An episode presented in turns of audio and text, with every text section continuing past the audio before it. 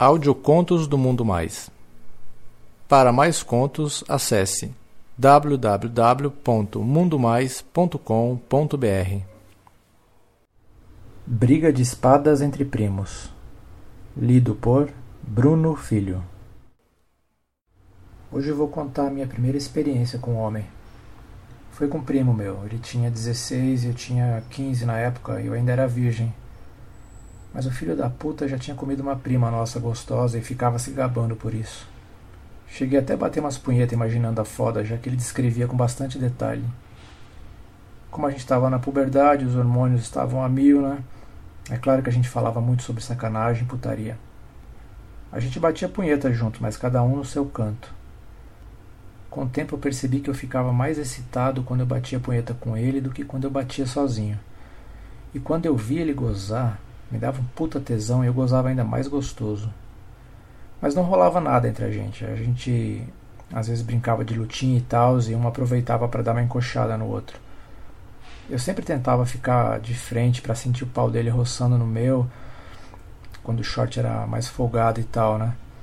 Daí quando os pintos estavam bem duros já, a gente ia bater uma. Mas ficava só nisso também. Teve um dia que quase rolou algo, depois de uma lutinha a gente foi bater uma. A gente estava muito próximo na cama, ele gozou primeiro e espirrou em mim, na minha barriga, no meu peito.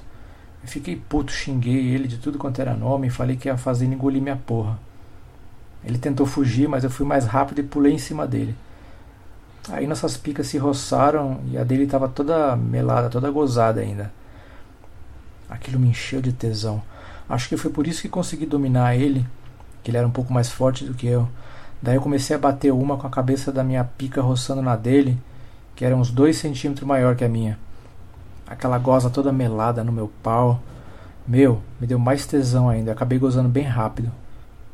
Nunca tinha gozado tanto na minha vida e acabei melando todo o pau dele de porra também. Ele me xingou pra caralho, mas percebi que o pinto dele tava ficando duro de novo. Isso porque ele tinha acabado de gozar. Acho que ele ficou puto por ter sentido tesão com nossa brincadeira. Eu entendo porque também demorei para admitir que tinha tesão por um pau. Não tenho atração física por homens, mas adoro uma luta de espada. Não curto muito penetração, meu negócio é sensação mesmo. Até mesmo com mulher, eu gosto muito de esfregar o pau na chana dela e tal. E também adoro ver vídeo de chana com chana. São, meus, são os meus favoritos. Bom, voltando à minha história, depois disso as coisas ficaram um pouco estranhas entre nós. Eu fiquei com muita vergonha, acabei me afastando. Ficamos uns seis meses sem se falar.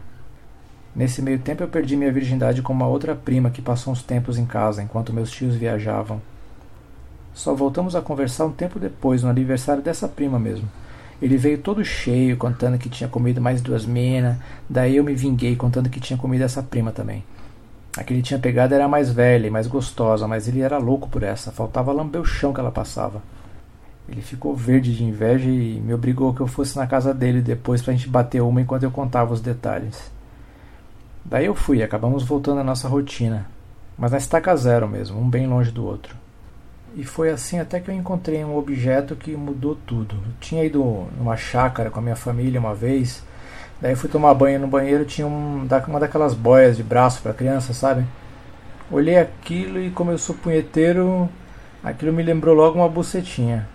Não demorou dois segundos para enfiar meu pau ali. Curti muito, acabei levando a boia embora. Passei a usar ela muito, quase não usava mais a mão. Daí nesse fim de semana que eu fui na casa desse meu primo, eu contei para ele do meu novo brinquedo e ele ficou super animado. Fez um monte de perguntas e pediu para eu levar da próxima vez. Quando chegou o outro fim de semana, eu levei meu brinquedinho e combinamos que a gente ia revezar.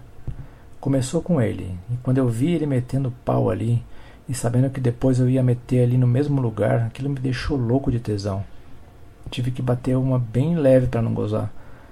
Eu queria gozar na boia para ele ter que meter com a minha porra toda lambuzada. Depois de um tempo eu pedi a boia. Ele reclamou que nem tinha começado ainda e não queria me entregar. Mas eu puxei do pau dele e comecei a meter.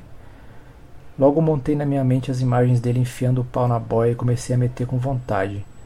Não demorou muito, ele pediu a boia. Enrolei um pouco e disse que depois eu deixava ele ficar mais tempo também.